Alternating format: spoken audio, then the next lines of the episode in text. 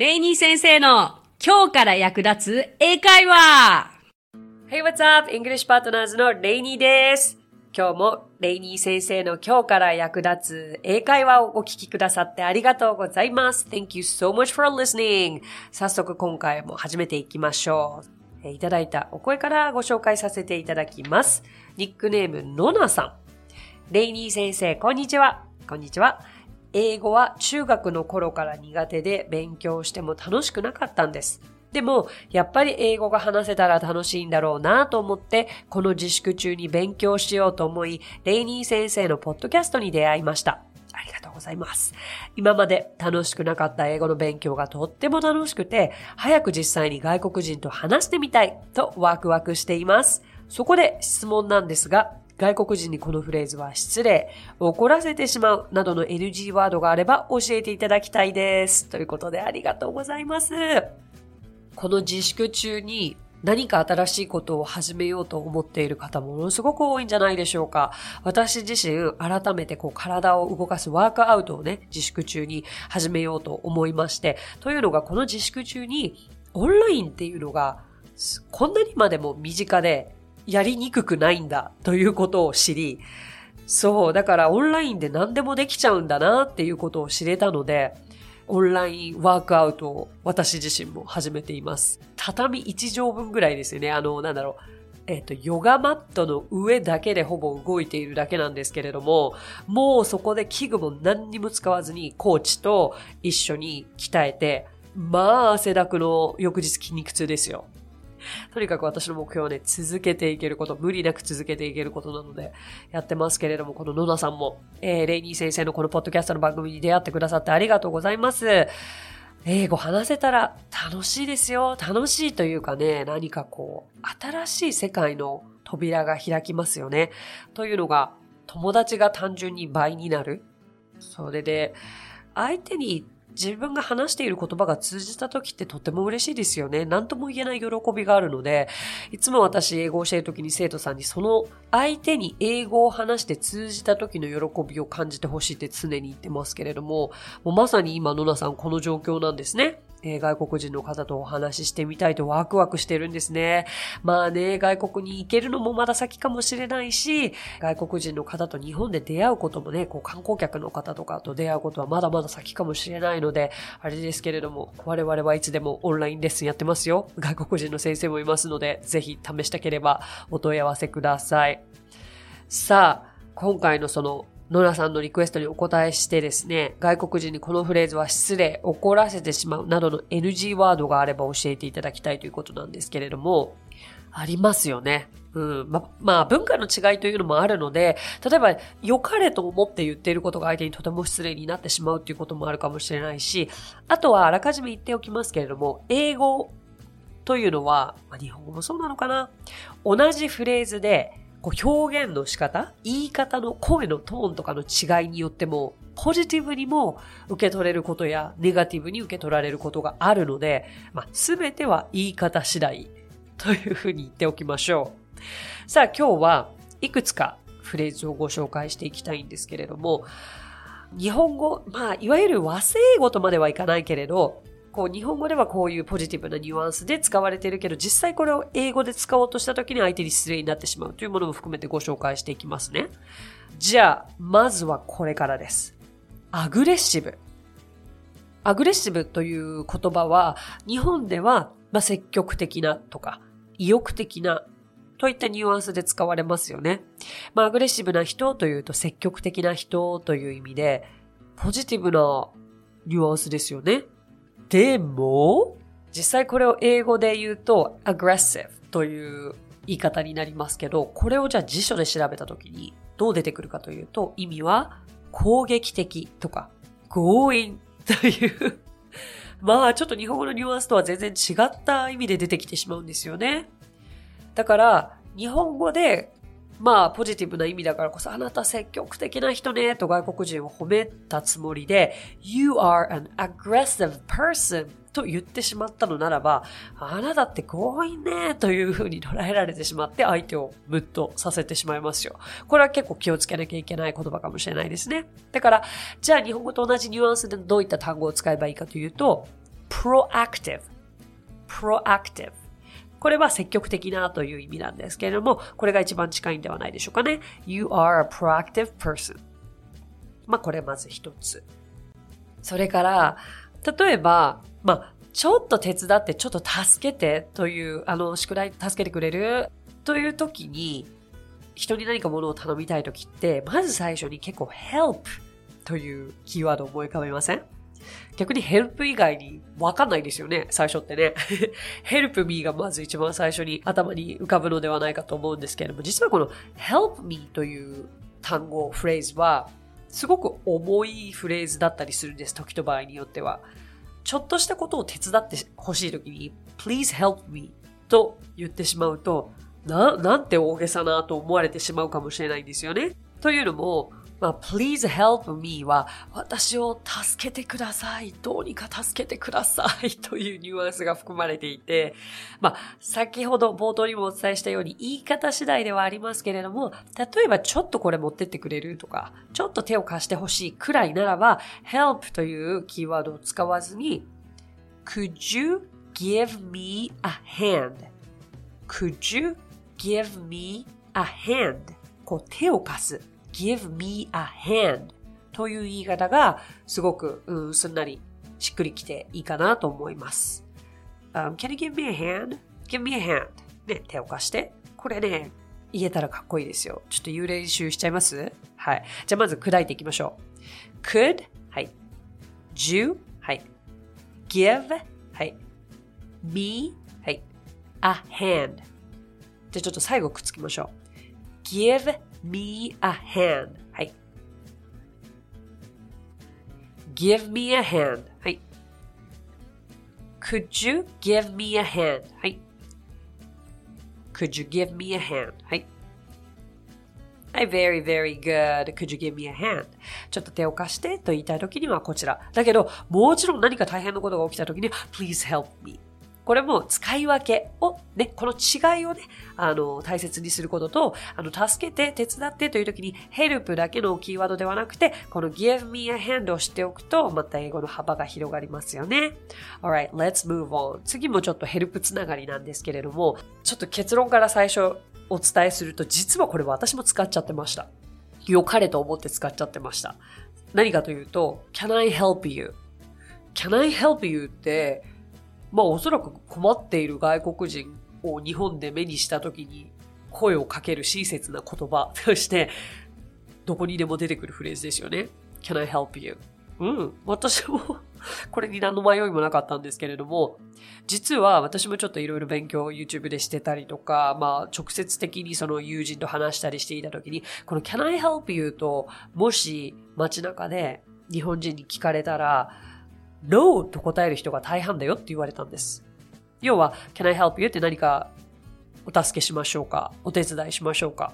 と、こちらは聞いていて、大抵の人に No と言われる。え、なんでだろうって思いきや、まあ、やっぱり help という言葉が結構大げさらしいんですよね。だから別にあなたに助けてもらうほどこちらは困ってないっていう風に捉える外国人も中にはいるようで、もちろん全員とは言いませんからね。中にはいるようで。そう、これ言い切っちゃうとね、語弊があるので だから、より具体的にね、例えば地図を広げている外国人がいらしたりとか、駅構内で、こう、切符を買う場所でこう、上を見上げている外国人がいらした場合には、どちらに行かれたいんですか？と聞くのが具体的な答え方を導く方法としていいですよって教えてもらったんですよ、私も。だから、Where would you like to go? Where would you like to go? で、どちらに行かれたいんですかというふうに添えるだけで、相手が具体的に答えやすい。ああ、これ聞いて、あ、そうだなって思いましたね。だから、can I help you よりも具体的に、uh, where would you like to go? まあ、大体困っている時に声をかけやすいパターンって何かどこに行きたいんだろうあの方って思う時だと思うので。じゃあ皆さんこれの言い方練習しましょう。Where would you like to go? はい。もう一回。Where would you like to go? はい。はい、いいでしょう。じゃあぜひね、またちょっと外国人を見かけるようになったら、そして困っている方が見かけたら、えー、使ってみてください。さあさあ、どんどんいきますが、次のはですね、結構これ自己紹介を英語でするときに聞いてしまいがちじゃないのかなと思うのが、あなたの仕事は何ですかという疑問文なんですが、まあこれって単純に What's your job? と聞くのが一番シンプルなんじゃないかなと思いますよね。でもこれ実は What's your job? という聞き方を私はされたこともなければ、あまりそれが会話の中で行き交っているのも聞いたことがないんですよね。じゃあ、あなたは仕事何してるの？というのに最適なフレーズがこちらになります。What do you do?What do you do? うーん、これピンとこないですよね。最初に、まあ、what do you do って聞かれた時に、私がまず思ったのは、今私何をしてるのって聞かれてるのかと思ったんですよね。だけどそれは What are you doing now?What are you doing now? なはずなんだけど What do you do? って聞かれた時にすごくピンとこなかった記憶があります。で、当時はだから本来だったら I'm a student とか I'm a high school student とかそういう風な答え方が的確だったと思うんですよね。高校生ですとか。でもね、この What do you do の中には後半、カッコで for living. What do you do for living? えー、つまり直訳すると、えー、生きていくためにあなたは何をしていますか？ということなんですけど、いわゆるあなたは何をしてるんですか？仕事は何をしてるんですか？というニュアンスが含まれたフレーズになります。で、このフレーズを使うので、現に What's your job? という言葉は、なんかね、ダイレクトすぎて、たまに、まあこれも捉え方次第、言い方次第にはなるらしいんですが、人によっては失礼に捉えられてしまうらしいので、これもね、何か相手のお仕事を知りたいときには What do you do?What do you do?What do you do? と聞くのがいいでしょう。あとはね、あの、名前を聞きたいときって、まず What's your name? って思いますけれども、What's your name? っていうのは結構直接的すぎて失礼なニュアンスに感じてしまいますね。お名前、まあもう本当に初対面であったとしても、May I have your name? May I have your name? と聞くべきだと私は思いますし、あの、あ、ごめんなさい、お名前もう一度いただいてもいいですかみたいな時は、Sorry, may I have your name, please? May I have your name again? とか、I'm sorry, I'm really bad at memorizing. ね、覚えるのすごく記憶力悪いんですよ。I'm so sorry, I'm really bad at memorizing, but may I have your name again? というと、あの、悪気しないですよね。What's your name? って言ったらなんか子供の英会話で子供に聞くような気がしちゃうな。でもお子さんに対してでも May I have your name? と聞くとスマートかなと思います。じゃあ次で最後になるんですけども、ちょっと次が大きなテーマなんですよね。これが一番ね、答え方気をつけなきゃいけないっていう結構永遠なテーマであるこのフレーズ、Would you mind? ですよ。お、来たと思った方いるんじゃないですか。Would you mind? Would you mind? 厄介なんですよね。Would you mind? だけを直訳すると、気にする？あなた気にする？という意味なんです。ああ、もうそれだけでもピンとこないですよね。どういうシチュエーションかというと、例えば、外国人の方に、えー、隣の席が空いていて、まあ、あの、would you mind if I sit here?would you mind if I sit here? と聞かれて、だけどこっちとしては、あ、いや、家族がこれから座ろうとしてるからそのために取ってる席なんだよなと思って、あ、no, no と断ったつもりで no と答えたとするじゃないですか。そうしたら、なんと、外国人の方は隣の席に座ろうとしてしまいます。意味わかります ?Would you mind if I sit here? と聞かれたから、こっちは No って断ってるはずなのに、相手は座ろうとしてしまいます。これ意思の疎通が全然できてないんです。というのも、Would you mind if I sit here? というのは、私はここに座ることを気にしますか？というふうに聞いているんですよね。だから、今私は No と答えたので、いいえ気にしませんと答えちゃってるわけですよ。つまりは相手にここに座ってください、座ってどうぞと言ってしまったわけなので、それは相手の方は座っちゃいますよね。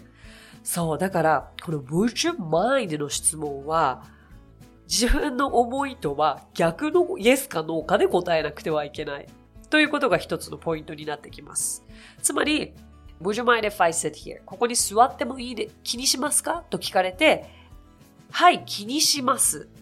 と答えたければ、イエスなんですよ。だけど、あ、いいえ、気にしないからどうぞ座ってください。と言いたければ、あ、no! というふうに答える。普通 no というと否定だから逆の意味で、あまり良くない意味で答えるときに no を使うのかなと思いきや、この would you mind の時だけは肯定したいときには no と答えなくてはいけない。これ使い方間違えて、逆の意味で、イエスかノーかで使い方を間違えてしまうと、時と場合によっては、相手の方に失礼だったりとか、怒らせてしまう可能性があるので、気をつけてほしいフレーズですね。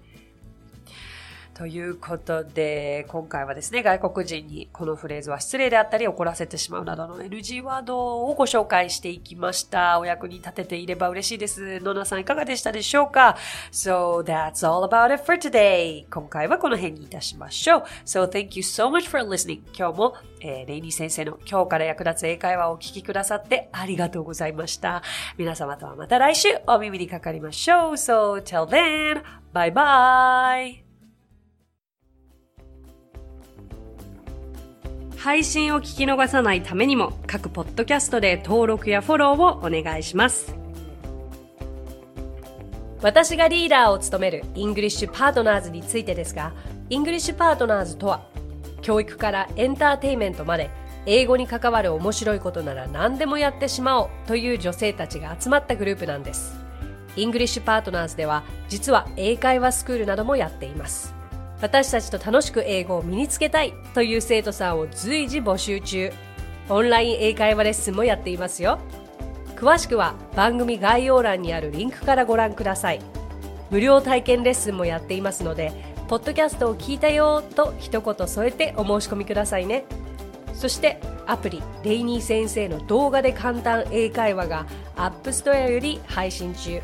声優気分で英会話を学習できる動画学習アプリです最後に English Partners のメンバーが出演している1分で見る英語辞書動画あれこれ English こちらはインスタグラム、ツイッター、フェイスブック、そして YouTube で毎日配信していますのでチェックしてくださいね。もちろん私も出てますよ。